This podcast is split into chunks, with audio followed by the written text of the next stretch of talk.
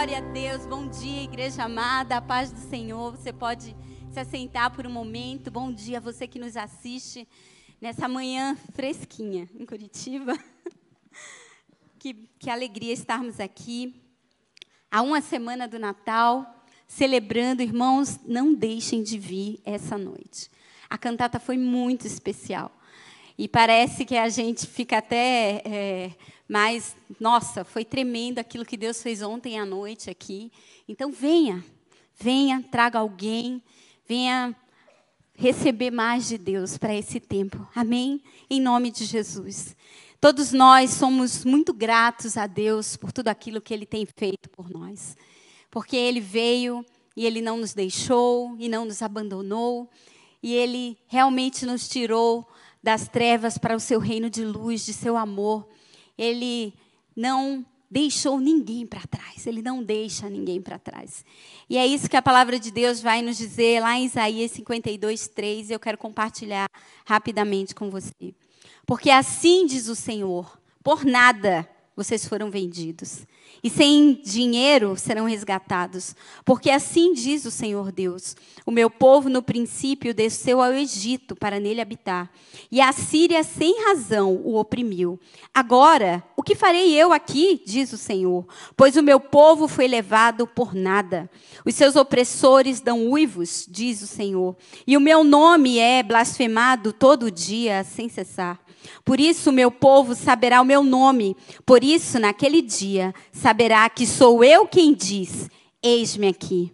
Quão formosos são sobre os montes os pés do que anuncia as boas novas, que faz ouvir a paz, que anuncia coisas boas, que faz ouvir a salvação, que diz a Sião: o seu Deus reina. Eis o grito dos atalaias. Eles erguem a voz e juntos gritam de alegria, porque com seus próprios olhos veem o retorno do Senhor a Sião. Gritem de alegria e juntos exultem ó ruínas de Jerusalém, porque o Senhor consolou o seu povo. Ele remiu Jerusalém. O Senhor desnudou o seu santo braço à vista de todas as nações, e todos os confins da terra verão a salvação do nosso Deus. Amado Espírito, nós invocamos mais uma vez a tua presença. O teu poder, a tua graça, a ministração da tua palavra, vem sobre nós, Senhor. Muda a atmosfera aqui, muda o ambiente, muda os corações, nos inclina e nos rende a tua voz, Senhor. Viemos aqui te ver, viemos te ouvir, fala conosco, ministra as nossas vidas, Senhor. Nós precisamos e dependemos de ti. Aparece, Espírito Santo, e que toda a glória seja dada a ti, em nome de Jesus. Amém. Irmãos, nós fomos vendidos por nada. E quando nos lembramos da história, foi por nada mesmo.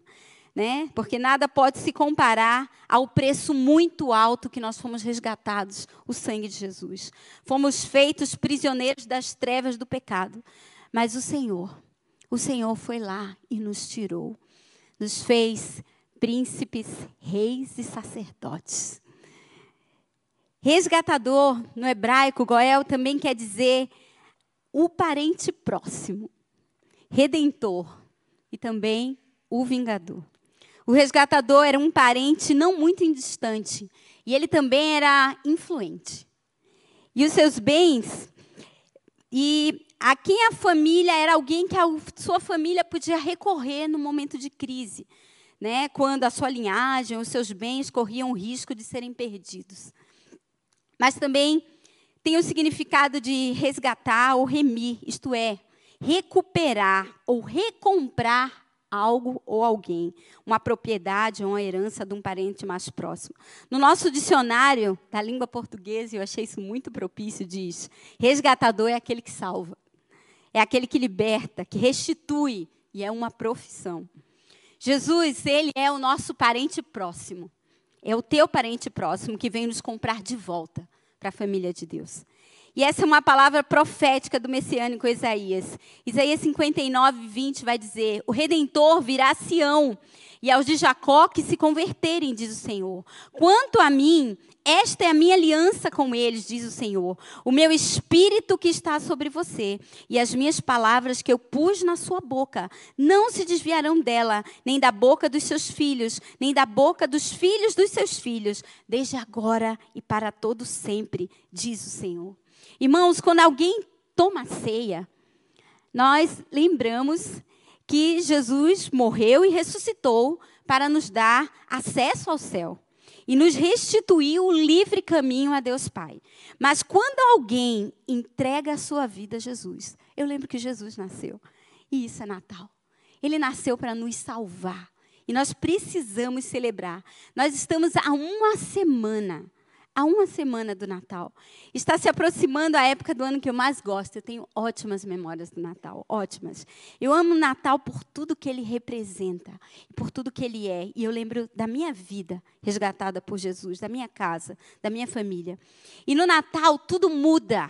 A atmosfera muda, a cidade fica mais leve, fica tudo, a natureza fala sobre isso. As flores, ah, os campos reverdecem, tudo fala e se prepara para o nascimento de Jesus. Quando observamos tudo isso, nós lembramos que esse é o prenúncio do resgatador. E o nosso Deus, irmãos, ele ama festas. Deus celebra, ele nos relata muitas delas. A Páscoa, quando ele libertou o seu povo da escravidão do Egito. A festa do Purim, quando fomos livres, quando os judeus foram livres da sentença de morte. Tantas festas, a festa do Pentecoste, das colheitas. E Deus nos ensina a celebrar a memória da sua bondade dos seus livramentos, da sua provisão. As festas marcam épocas e estações do amor de Deus derramado pelo seu povo. É assim que nós precisamos ver o Natal. Nós precisamos ver que essa foi uma festa preparada por Deus, meticulosamente, em detalhes, antes que o mundo existisse. Deus preparou essa festa. O anúncio de tudo isso, o nascimento de Jesus, o nascimento, o anúncio foi feito por anjos. Presta atenção nos detalhes. Os escolhidos para mudarem, para cuidarem do bebê real, um jovem casal temente a Deus. O endereço do seu nascimento foi escrito no céu, com uma estrela gigante que ia sinalizando o caminho para ninguém errar. Nasceu numa humilde manjedoura, cercado por animais, porque a natureza aguardava ansiosamente a vinda de Jesus. Ele não podia ter nascido em outro lugar. Em outro lugar chegou entre pastores que sabiam o valor de uma ovelha, porque ele é aquele que deixou todas as outras por causa de mim, de você, por causa de uma só. Esse era aquele que estava nascendo. Uma festa com presentes reais e coro de anjos. Somente Deus Pai poderia ter idealizado uma festa como essa, antes que o mundo existisse. E essa festa dividiu a história da humanidade em antes de Cristo e depois de Cristo. 1 Pedro 1,18 vai dizer sabendo que não foi mediante coisas perecíveis, como prata ou ouro, que vocês foram resgatados, da vida inútil que seus pais lhe legaram, mas pelo precioso sangue de Cristo, como de um cordeiro sem defeito e sem mácula. Ele foi conhecido antes da fundação do mundo, mas foi manifesto nesses últimos tempos em favor de vocês. Por meio dele, vocês creem em Deus Deus, o qual ressuscitou dentre os mortos e lhe deu glória, para a fé e a esperança de vocês estejam em Deus. Amém? No amor, no amor não, no Natal, o amor, ele é demonstrado muito mais do que em outras épocas. Gentilezas, amabilidades, reconciliação, paz interior, tudo é demonstrado e é muito intencional. E parece que as pessoas esperam o ano inteiro para poder expressar. Quando precisamos viver isso todos os dias, irmãos. O Natal é uma correria desenfreada, parece que o mundo vai acabar na noite do dia 24. Não dá para ficar nada para depois. Mas, sabe, quando você pensa que Natal é sobre salvação, paz e perdão. Sim, precisamos correr para isso. Precisamos correr para que isso aconteça. Precisamos correr para perdoar, para sermos agentes de perdão, para sermos agentes de reconciliação. Sim, há pressa para isso. Há pressa para isso. E o Natal, ele não é sobre uma época, não é sobre uma estação do ano. O Natal é sobre uma pessoa. Né? Ontem nós, na hora que a cantata estava aqui, eu me alegrei, porque quando eu estava escrevendo isso, foi o que eu coloquei. O Natal, ele é Jesus. E o Natal, irmãos, tem um cheiro delicioso. Meu marido ama Natal. E eu amo cozinhar no Natal, as coisas que a minha família gosta de comer, porque são o cheiro do Natal, eu acho inigualável. Eu amo preparar tudo isso. Porque quando nós fazemos isso, nós demonstramos o amor que temos por aqueles que estão do nosso lado. Foi Jesus que nos chamou para essa mesa. E é uma mesa muito especial, irmãos, com coisas que não tem em nenhum outro lugar. Na mesa do Natal tem uma comida eterna. Na mesa do Natal tem uma bebida que vai te saciar para sempre. Essa tem na mesa do Natal. É uma água viva que quem bebe nunca mais terá sede. Que mesa é essa? Você precisa ter uma mesa dessa lá na tua casa. Precisa preparar, irmãos, uma mesa posta, linda, perfeita, na presença do rei precisa ter uma mesa. Um rei que nasceu num coxo de animais, porque ele seria o alimento que ia saciar a fome de toda a terra. Não poderia ter sido diferente. Um lugar onde se colocava alimento já era um prenúncio de quem ele era. Do que você tem fome? Do que você tem sede? Jesus, o nosso resgatador, veio preencher esse lugar para que nós nunca mais tenhamos sede e fome de nada, daquilo que perece apenas de justiça. Amém? Em nome de Jesus. Salmo 23 vai dizer: Preparas uma mesa perante mim, na presença dos meus inimigos. Unges a minha cabeça com óleo, o meu cálice transborda. Se assentar nessa mesa do resgatador significa que os nossos inimigos verão que fomos comprados por um alto preço. Amém? Não é qualquer pessoa que se senta nessa mesa, somente os escolhidos de Deus. E diga: sou eu. É você, é a tua casa, é a tua família. Fomos comprados por um alto preço para fazer parte dessa família de Deus. E foi Jesus que nos levou a essa mesa. O mundo espiritual verá, as pessoas verão que você foi remido, resgatado e amado. Mas nessa mesa, nós também somos justificados, porque um óleo é derramado sobre a nossa cabeça. E o nosso cálice transborda. Nessa mesa, nós recebemos uma unção poderosa, não de convidados, mas de filhos. Filhos. Aquele que se assenta nessa mesa é filho e recebe um cálice de alegria do sangue de Jesus para te dar força e coragem. Força e coragem para quê, Meg? Para você ser um resgatador. Não basta termos sido resgatados, precisamos resgatar a cada dia. É sobre isso que o Espírito Santo colocou no meu coração. E principalmente ele disse assim: você não é um ninguém sem linhagem, você tem dono, você tem pai, tem um amigo e irmão. Jesus é o seu nome. Você está sentado nessa mesa porque o Senhor te escolheu. Amém, irmão? Em nome de Jesus. O Natal também é uma época de muito brilho. Ai, eu amo brilho, gente. Iluminação, como as crianças aqui, elas amam glitter, né? Eu também, eu também. Eu também amo isso porque eu lembro que Jesus nos tirou das trevas e ele nos levou para o reino da sua luz. E ele diz: Você é luz que a tua luz brilhe. Brilhe como a face de Moisés. Porque aquele que está na presença de Deus, a sua face brilha. Por quê? Porque a imagem do Deus vivo é impressa em você. E aonde você vai, as pessoas perguntam: que brilho é esse? Que brilho é esse? É a presença do Senhor. É a presença do Senhor, então brilhe muito, irmão. Brilhe, coloque a tua luz lá no alto e vai iluminando as trevas que estão no caminho. Vai iluminando esse percurso. Em nome de Jesus, nós precisamos brilhar. Jesus nasceu em Belém para cumprir uma palavra profética. Miqueias 5:2 diz: "E você, Belém de Efrata, que é pequena demais para figurar como grupo de milhares de Judá, de você sairá aquele que há de reinar em Israel e cujas origens são desde os tempos antigos, desde os dias da eternidade. De Belém de Efrata viria o Messias, o prometido, o escolhido das nações. A pequena Belém além de ser a casa do pão, da provisão, do alimento que ia matar a fome do mundo, era também um lugar conhecido por remissão.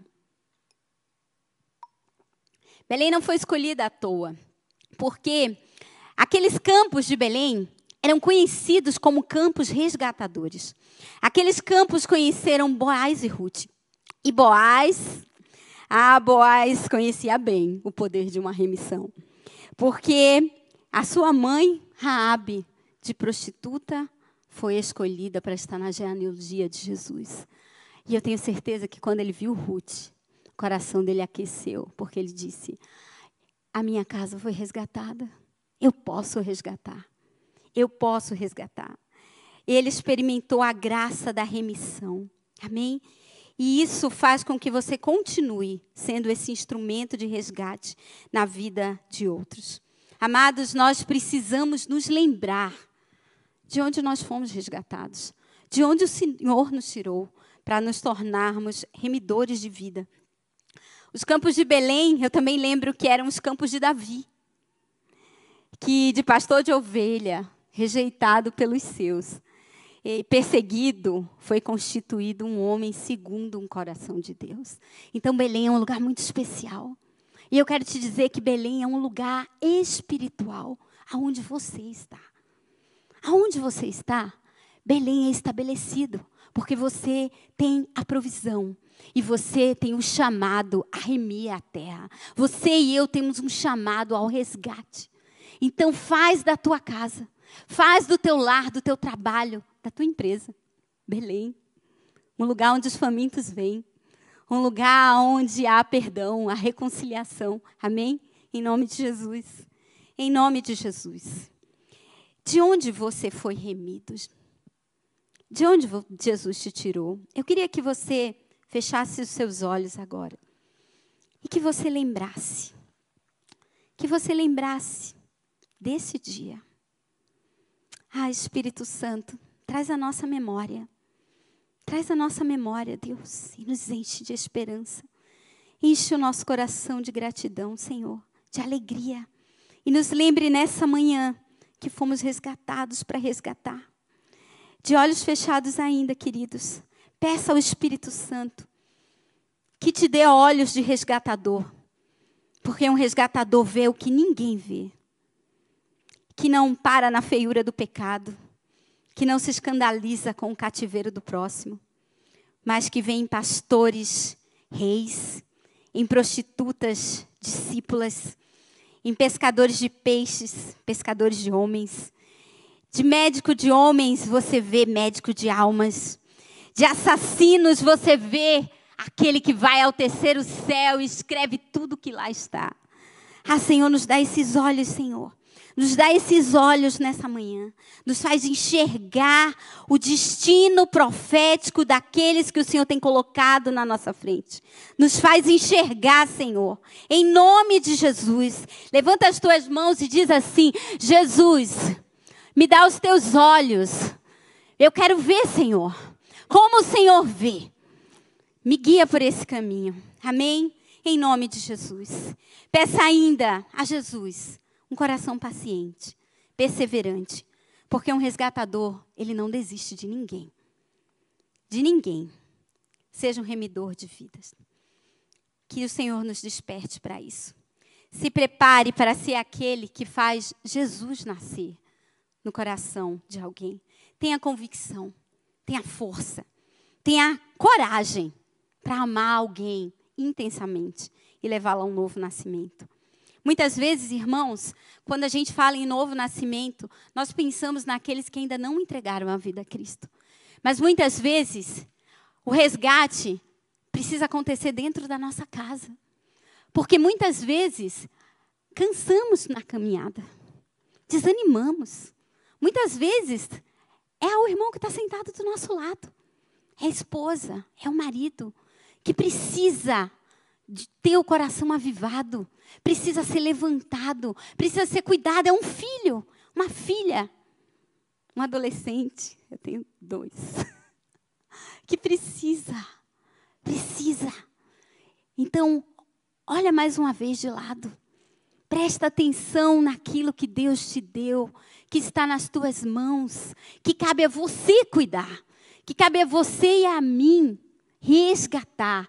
E esse resgate é diário, porque a cada dia nós nos entregamos e nos rendemos a Cristo. O tanto que você tem de Jesus é o tanto que você se rende, é o tanto que você entrega, é o tanto que você não negocia mais, mas você se rende. Então não desista. Não desista dos genros, não desista das noras, não, não desistam, não desistam. A nossa casa é de Jesus. Amém? E se Deus te deu, irmão, é porque você pode, viu? Ele não dá nada que a gente não possa. Então você pode. É você no lugar certo, com a pessoa certa, com as netas, né, Zê? Muitas netas, família, assim. É você. É com você que Deus conta. Em nome de Jesus. 1 Pedro, de 1 a 23, vai dizer assim, ó tendo purificado a alma pela obediência à verdade e com vistas no amor fraternal não fingido, amem intensamente uns aos outros de coração puro. Porque vocês foram regenerados não de semente corruptível, mas de semente incorruptível, mediante a palavra de Deus, a qual vive e é permanente. Porque toda a humanidade é como a erva do campo e toda a sua glória é como a flor da erva. A erva seca e a flor cai, mas a palavra do Senhor permanece para sempre. E esta é a palavra, e essa palavra é o evangelho que foi anunciado a vocês. Irmãos, nós precisamos nos amar intensamente com o um coração puro. Essa palavra gritou aos meus olhos. Porque nós, filhos de Deus, não podemos ser ingênuos. O ingênuo não percebe o mal, mas o puro não tem o mal. Quando nos aproximamos de alguém, não vamos com ingenuidade achando que tudo vai dar certo, que não vamos não vamos enfrentar lutas, que vai ser fácil. Ah, essa guerra está ganha, Deus já me deu a vitória, Ele te deu, mas a tua parte você tem que fazer. Não, a pureza tem que estar no nosso coração a ausência do mal, mas não o engano de achar que o mal não existe, porque ele existe. E ele é real. Mas maior é aquele que está em nós, amém? Maior é aquele que está em nós do que aquele que está no mundo. Então, quando você ama com um coração puro, o amor que está em você entra no coração do outro. E aí vem o resgate. Foi assim comigo. Foi assim com você. 1 Timóteo 2,5 vai dizer: Porque há um só Deus e um só mediador entre Deus e a humanidade, Cristo Jesus, homem que deu a si mesmo em resgate por todos. Irmãos, Cristo, homem. Cristo, homem. Você, homem. Você, mulher, se dá em resgate. É isso que esse texto está dizendo.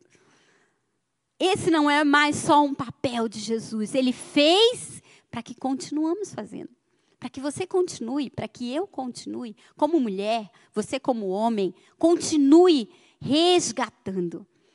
Resgatando. Essa é a nossa missão e essa é a missão desse Natal, em nome de Jesus. Mas, sobretudo, Natal é um coração resgatador, porque pessoas que foram resgatadas se movem em ínfima compaixão pelo seu próximo. E eu quero te dizer Console no que você foi consolado. Ame no que você foi amado. Deseje ter aquele que é Jesus no teu coração em movimento. Irmãos, o amor se move. O amor se move e nós precisamos nos mover assim. O amor não é paralisado em decepções, em lutas, em necessidades, em enfermidades. O amor cresce nessas horas. É nessa hora que você precisa olhar para quem está do teu lado e resgatar e ser resgatado também, porque o amor é uma via de uma uma via de mão dupla. De mão dupla. Então, no que você foi consolado? De onde Deus te tirou? Não tenha preconceito. Não olha para o pecado. Quando eu estava escrevendo, o Espírito Santo disse: Não olha para a feiura do que você está vendo. Ele é lindo. Ela é linda. Veja isso. Não veja a rocha bruta. Veja o diamante que está por trás. Lapide, né, Nicole? É isso aí, gente. É o nosso papel. É o nosso papel. Jesus disse que se crêssemos, faríamos as obras maiores do que ele. João 15, 12 diz: O meu mandamento é este, que vocês amem uns aos outros, assim como eu os amei. Ninguém tem maior amor do que dar a vida pelos seus amigos. Ninguém. Não há obra maior do que essa, irmãos, a ser feita. Dar a vida pelos seus amigos e ser um resgatador. Mateus 20, do 26, vai dizer: Mas entre vocês não será assim pelo contrário, quem quiser tornar-se grande entre vocês, que se coloque a serviço dos outros. E quem quiser ser o primeiro entre vocês, que seja servo de todos, tal como o filho do homem, que não veio para ser servido, mas para servir e dar a sua vida em resgate por muitos. Essa é a nossa missão, irmãos. E eu quero fazer esse desafio de Natal com vocês. Temos uma semana que precisa ser resgatado na sua casa. E você vai correr, e você vai se empenhar, e eu também, até o dia 24, não para fazer compras, não para fazer comidas, não só para decorar a casa, mas para resgatar o que precisa ser resgatado. Que tesouro é esse que te pertence e que você deixou ir? E que eu deixei ir? E que nós desistimos? Que tesouro é esse? Cabe a cada um de nós aceitar esse desafio. Para sermos um resgatador, precisamos ter algumas marcas. Em primeiro lugar, você precisa ser um libertador. Amém? Lucas 4, 18 vai dizer: O Espírito do Senhor está sobre mim, porque ele me ungiu para evangelizar os pobres e enviou-me para proclamar libertação aos cativos e restauração e dar vista aos cegos, para pôr em liberdade os oprimidos e proclamar o ano aceitável do Senhor. Um libertador não para em meio às trevas, porque a luz está com ele. Ele foi ungido para isso. Nós fomos ungidos para isso para levar libertação. Ele não se escandaliza com o pecado, porque ele sabe separar muito bem o pecador do pecado. Amém? Ame o pecador. Ame o pecador. Ame as almas perdidas. Uma vez aqui na intercessão estávamos orando. E eu gosto muito de orar, isso é algo que o Senhor colocou no meu coração. Senhor, traz as almas perdidas. Senhor, traz os desesperados. Traz, Senhor, os oprimidos. E o Espírito Santo falou bem forte no meu coração. Muitos deles estão aqui, filha. Tenha os meus olhos. Tenha olhos de libertador. Tenha compaixão. Não passa como que não vendo. Olha, para. Jesus olhava e via o que ninguém via, irmãos que ninguém via. Pessoas que ninguém enxergava, Jesus enxergava. Ele me enxergou. Ele te enxergou. Em segundo lugar, um, um resgatador é aquele que tem maravilhas na sua vida. Porque somente Deus faz sinais e maravilhas. E é isso que a palavra de Deus diz: sinais e maravilhas acompanharão os que creem. Porque quando essas maravilhas são vistas na nossa vida, ah, as pessoas vão querer ter o que você tem, mas com certeza. Com certeza, porque as maravilhas geram fé, geram esperança. E é isso que João 4, 48, Jesus nos ensina. Então Jesus lhes disse: Se vocês não virem sinais e prodígios, de modo nenhum crerão. Então nós estamos vivendo os melhores dias, Por quê? Porque este é o tempo do Espírito de Deus manifesto sobre a terra. Estamos vivendo os dias do poder de Deus derramado sobre a, tua igreja, sobre a sua igreja. Então os sinais te acompanharão. Você crê? E quando você olhar para trás, do teu lado, tem uma multidão. E você vai dizer: Você quer Jesus? Receba o poder do Espírito Santo. É isso. Maravilhas para salvar. Em terceiro lugar, você precisa ser conselheiro. Porque o Espírito Santo te unge com a palavra do conhecimento e do discernimento. O Espírito da verdade, que o mundo não conhece. É ele que te dá a revelação da palavra que ensina e corrige. Então nós precisamos pedir, irmãos. Precisamos pedir. Muitas vezes o Senhor dá a alguém um dom da palavra do conhecimento. E aí você chega para a irmã e diz assim: Irmã, Deus me falou isso e isso a teu respeito. Testifica. Aí ela pode dizer: Sim, testifica. E aí ela diz assim: E aí, o que, que eu faço? E aí eu digo: Ah, não sei. Vai perguntar para o Senhor. Quem já viu isso? Muitas vezes, não poucas. Esse é um dom que não foi refinado. Porque aquele que tem a palavra do conhecimento precisa ter o dom do conselho e da sabedoria. Então, todos nós precisamos pedir ao Senhor. Porque nós somos a resposta. Nós somos evangélicos, ok? Você carrega boa nova. E aonde você chega, as pessoas estão esperando que você tenha a resposta. Que eu tenha a resposta. Mas não é qualquer resposta. Não é a minha palavra. Não é o meu pensamento. Não é a minha vontade. É o que Deus nos diz. Então busque. Peça, Senhor, me dá o dom do conselho. Senhor, me dá as palavras de sabedoria. Me faz, Senhor, ser aquele que tem resposta para aqueles que estão ao meu lado. Em nome de Jesus. Amém? Provérbios 19, 20 vai dizer: ouça os conselhos e receba a instrução, para que você seja sábio a partir de agora. Há muitos planos no coração do ser humano, mas o propósito do Senhor permanecerá.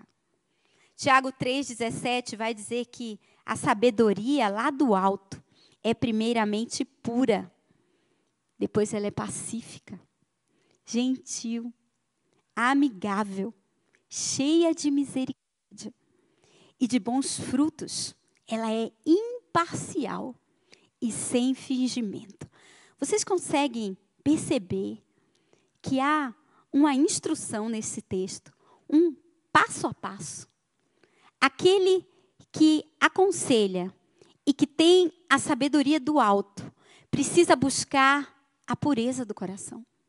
Precisa buscar ser um pacificador precisa buscar ser gentil, precisa buscar ser amigo de todos, precisa ter muita misericórdia e bons frutos, precisa ser imparcial. Imparcial.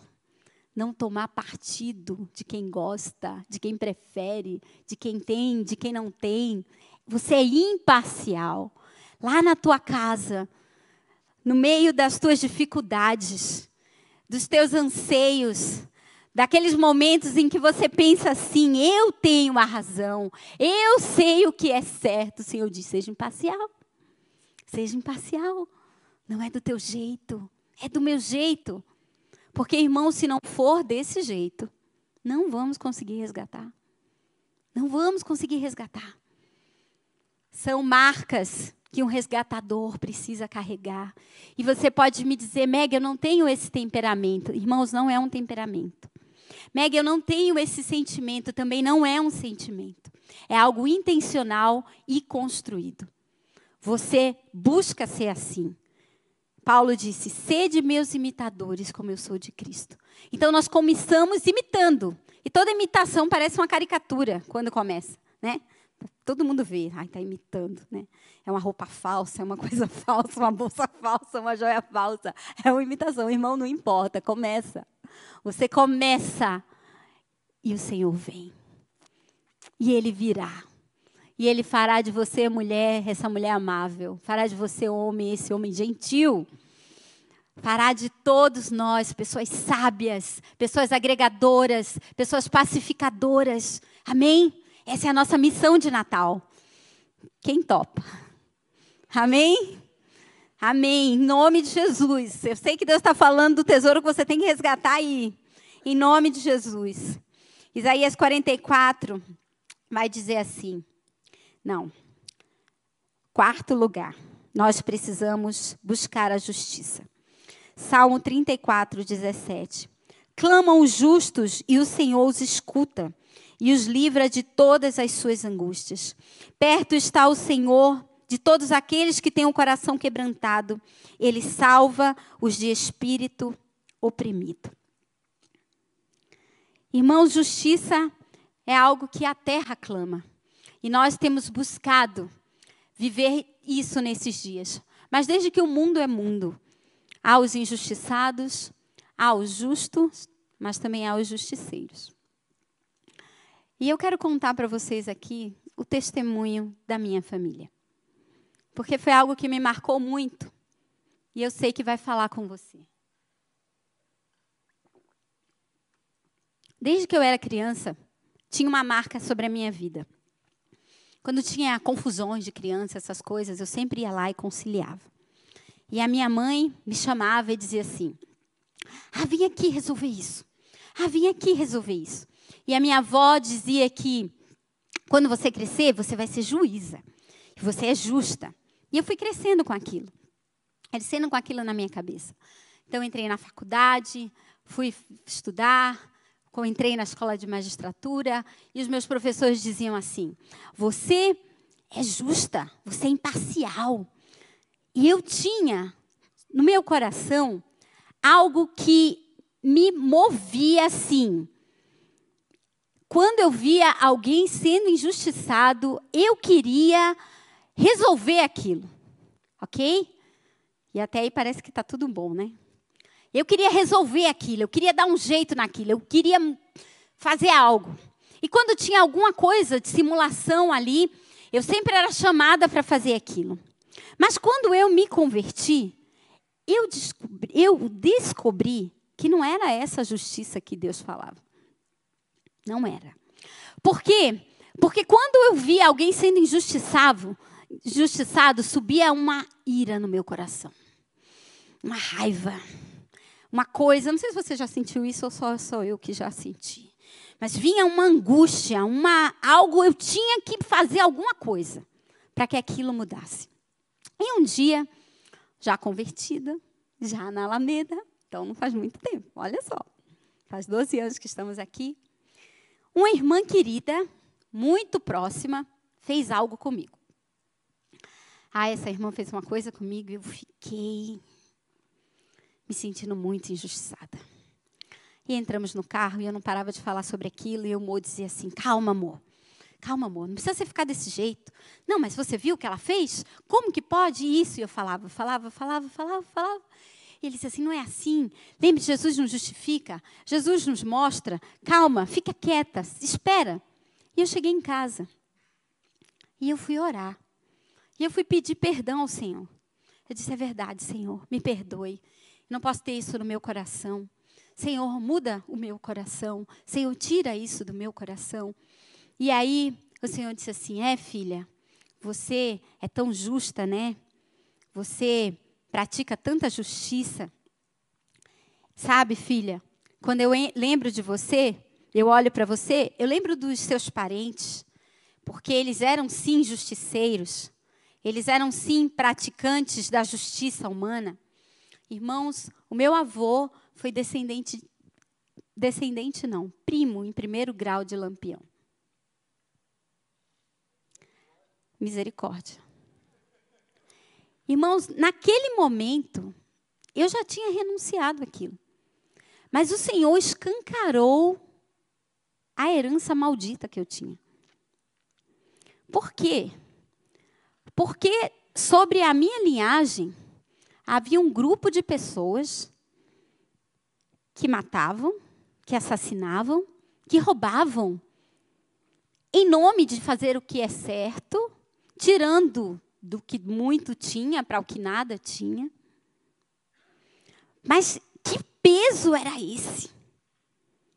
Porque isso não é justiça. E esses homens, até hoje, são idolatrados, são anti-heróis. A gente muitas vezes vê um filme, né? Quantas vezes, quando estava passando aquele filme dos vampiros, a gente via as menininhas, ai, tão romântico, aquele vampiro tão lindo, tão maravilhoso. Você até torce para que dê tudo certo no final, porque a pessoa parece que é boa, parece que é boa gente, parece que é certa. E tem um, um, um documentário que fizeram agora e que fala uma coisa horrível, que diz lá que o parente lá matava cantando. Que quando chegava numa cidade, ninguém sabia se havia uma festa ou uma chacina. E aquilo veio assim sobre a minha mente como eu nunca tinha entendido a profundidade daquele mal. Porque libertação é isso, irmãos. Estamos sendo libertos. A profundidade, a raiz do mal. Só Jesus nos justifica. Naquela noite eu fui dormir e eu pedi perdão ao Senhor Fiz igual Martinho Lutero, botei a mão na minha cabeça, pastor, expulsei o demônio, disse, Senhor, vem aqui, tira tudo isso, em nome de Jesus, coloco na cruz, morou por mim de novo, digo, fui dormir. Tá. Irmãos, estou dormindo de bruços. E aí, eu acordei.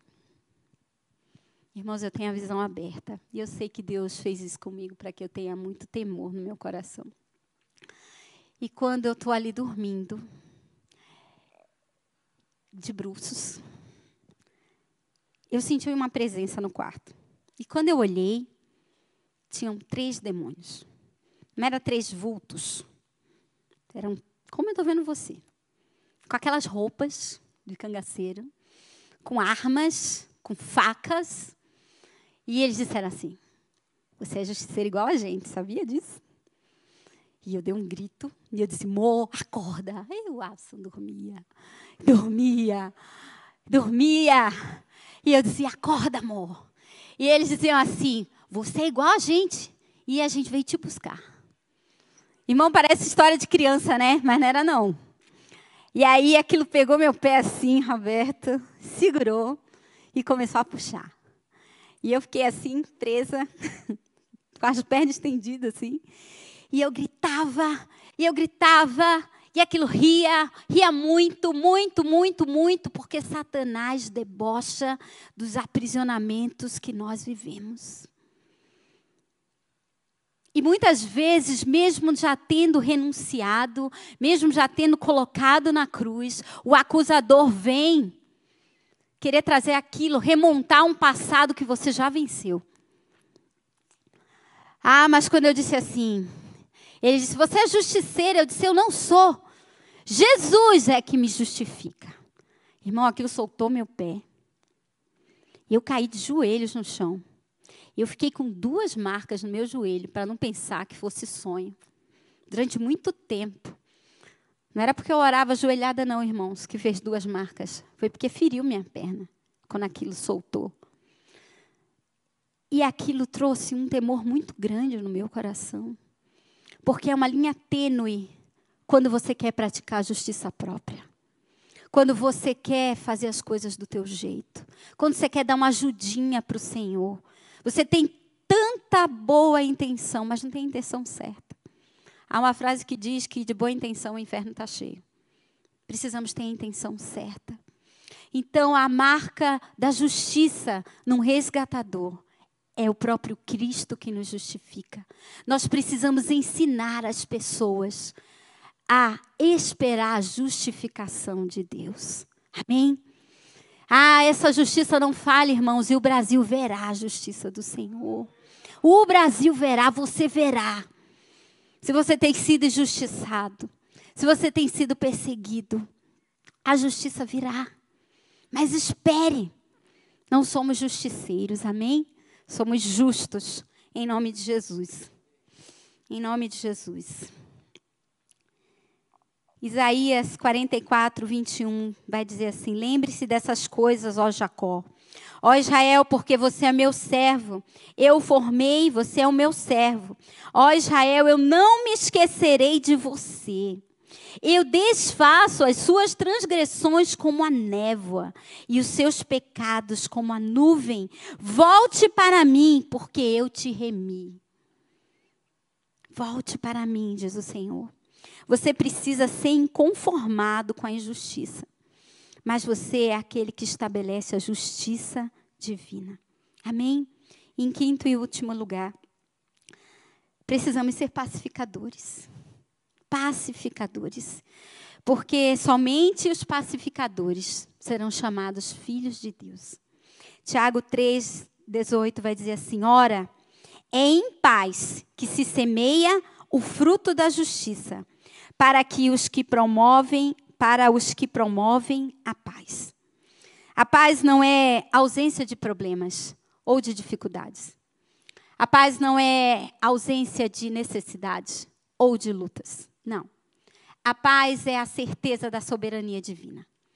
A paz é a certeza que no meio do caos, mil cairão ao teu lado, dez mil à tua direita, você não será atingido. Amém? Essa é a paz. E a paz é incompreensível, porque ela não está ao nosso nível de compreensão. É sobrenatural. Você está vivendo o chão que foi tirado dos seus pés. Mas você continua olhando para o alto, de onde vem o teu socorro. Amém? Eu elevo os meus olhos para o alto, de onde vem o meu socorro. O meu socorro vem do Senhor, que fez o céu e a terra. A nossa paz vem do Senhor, mas nós somos agentes de paz. Nós somos agente de pacificação.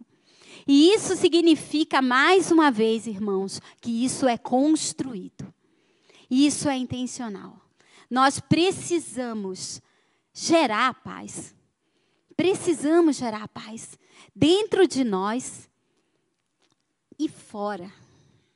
Porque aonde você vai, você carrega e você estabelece isso. Meg, você é sempre assim? Não. Mas eu busco. Fruto do Espírito. Nós buscamos. Eu mortifico a minha carne. Quando? Todos os dias, o tempo todo. E não é uma guerra pequena, é uma guerra de socos, o apóstolo Paulo disse. Eu esmurro a minha carne todos os dias, porque o bem que eu sei que tenho que fazer, eu não faço. E o mal que eu não, é, que não é para eu fazer, é isso que eu faço. Por isso eu esmurro a minha carne. Não foi qualquer pessoa que disse isso. Foi um apóstolo e um dos maiores dele. Então, irmãos, é uma guerra. Mas nós decidimos estabelecer a paz. Nós decidimos andar em meio à paz. Amém? Em nome de Jesus. Quando você é um resgatador, e eu gostaria que você se colocasse de pé, e quero chamar aqui os levitas. Você viverá essa palavra profética. Amém? Em nome de Jesus. A palavra de Deus vai nos dizer em Isaías 44, 23. E eu gostaria que você tomasse posse disso. Porque essas palavras, todas elas que eu li hoje, você percebeu como são atuais? Parece que foram tiradas de um trecho da internet, daquilo que estamos vivendo hoje. Sim, irmãos, a palavra de Deus é verdade. Ela é viva, ela é real e ela é totalmente atemporal. Ela é para esse tempo, é para essa hora. Então, toma posse dessa palavra profética. Isaías 44, 23 vai dizer assim: Alegre-se, ó céus, porque o Senhor fez isso. Exultem, ó profundezas da terra. Cantem de alegria, vocês montes, vocês bosques e todas as suas árvores. Pois o Senhor remiu Jacó e se glorificou em Israel. Assim diz o Senhor, o seu redentor, o mesmo que formou desde o ventre materno. Ele diz: Eu sou o Senhor que faço todas as coisas. Sozinho, eu mesmo estendi os céus. E sozinho, eu criei a terra. Eu frustro os sinais dos que profetizam mentiras e faço com que os adivinhos fiquem parecendo tolos. Obrigo os sábios a recuar, transformo o seu saber em tolice.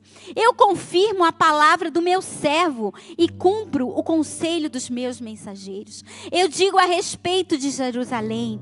Eu digo a respeito da Alameda, eu digo a respeito do Brasil, ela será habitada. E a respeito das cidades de Judá, elas serão edificadas. E quanto às suas ruínas, eu quero te perguntar: você tem ruínas para serem levantadas? O Senhor diz nessa manhã: eu as levantarei. Eu sou aquele que digo a profundeza do mar: seque e secarei os rios. Eu digo a respeito de Ciro, ele é o meu pastor e ele cumprirá tudo o que me, o que me agrada. Eu também digo a você, Jerusalém: será edificada e o seu templo será firmado e os seus alicerces serão lançados. Amém? Em nome de Jesus. Ah, Senhor, nós te adoramos nessa manhã. Vem, Espírito de Deus e levanta o caído, o abatido, Senhor. Levanta aquele que está desesperançado, que já desistiu.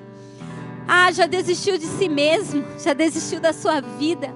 Mas essa é uma manhã de resgate. O Senhor veio estender a mão dele sobre você, sobre a tua vida, sobre a tua casa. O Senhor não nos deixa afundar, irmãos, não. Não, Ele estende a sua mão e ela não está encolhida. Não, e os seus ouvidos não estão surdos, mas estão abertos. Deus te ouve. Deus te ouve, Ele te ouve, Ele te ama. Ele te levanta pela tua mão direita e diz: Deus, você é meu. Você é meu, eu cuido de você. Eu dei alto preço para te resgatar. Alto preço todo o meu sangue. Irmão, nós vamos adorar o Senhor, mas eu quero te convidar a vir aqui na frente. Você que precisa dessa unção de resgatador. Você que precisa desse renovo, dessa força. Ah, desse toque poderoso do Espírito Santo. Mas você também que quer entregar a tua vida a Jesus. Você que nunca, nunca entregou a tua vida a Jesus, irmãos. Nós estamos num país que é 85% cristão. E muitos de nós nascemos cristãos cristãos protestantes, cristãos católicos, mas aquele que tem a Cristo precisa confessar com a sua boca. Precisa confessar com a sua boca. Então, se você nunca abriu a tua boca e disse: Jesus, vem me resgatar. Jesus, vem me resgatar. Levanta as tuas mãos. E eu quero orar por você. Ou você que está afastado. Você que já andou com Jesus. Mas você, você sofreu tanto. Você foi deixado para trás, não por Jesus, mas pelos homens. Ah, vem aqui. Nós vamos orar. Nós vamos clamar e o Senhor virá. Deixa esse louvor ministrar o teu coração em nome de Jesus. Amém. Esse é você, escolhido, amado, perdoado. Irmãos, tivemos pessoas aqui entregando a vida a Jesus. E eu quero louvar a Deus por essa manhã de resgate. Amém? E vamos todos, junto com esses irmãos queridos que entregaram a vida a Jesus, vamos reafirmar para que o mundo espiritual veja, para que os céus se abram e Curitiba inteira se renda a Jesus, o Brasil inteiro se renda a Jesus. Digam assim comigo: Senhor Jesus, eu ouvi a tua palavra nessa manhã e eu quero declarar o meu amor por ti. Eu quero confessar que tu és o meu Senhor, o meu Salvador, único e suficiente. Perdoa os meus pecados. Escreve o meu nome, Senhor, no livro da vida. E um dia nos encontraremos na morada celestial. Nós te agradecemos, Jesus, e entregamos a nossa vida a Ti a nossa casa e família. Pai, nós te agradecemos, Jesus.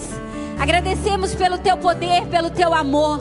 Te escolher, te agradecemos porque o Senhor nos amou primeiro. O Senhor nos resgatou. O Senhor não parou diante da feiura do nosso pecado, Deus. Não, o Senhor foi além. E o Senhor nos tirou de um tremendal de lama. O Senhor colocou os nossos pés firmados numa rocha e nos fez assentar ao lado dos príncipes dessa terra. E nós te adoramos por isso, Senhor, por tão grande salvação. Jesus, gera em nós homens e mulheres resgatadores. Nos dá os teus olhos, Senhor. Ah, Senhor, que possamos apresentar a Ti nesse Natal muitas vidas, muitas reconciliações, muitos, muitos perdões, Deus. Em nome de Jesus, porque o Senhor nos chamou para uma missão e nós dizemos sim a Ti, Senhor. Espírito de Deus, sela essa palavra nos corações. Enche de fé, enche de esperança, enche de alegria, Pai. E a Ti seja toda a honra e toda a glória dada neste lugar, em nome de Jesus. Amém. Aplaude ao Senhor, irmão. Glória a Deus. Dá um glória a Deus. Somos escolhidos, somos perdoados. Amém. Em nome de Jesus.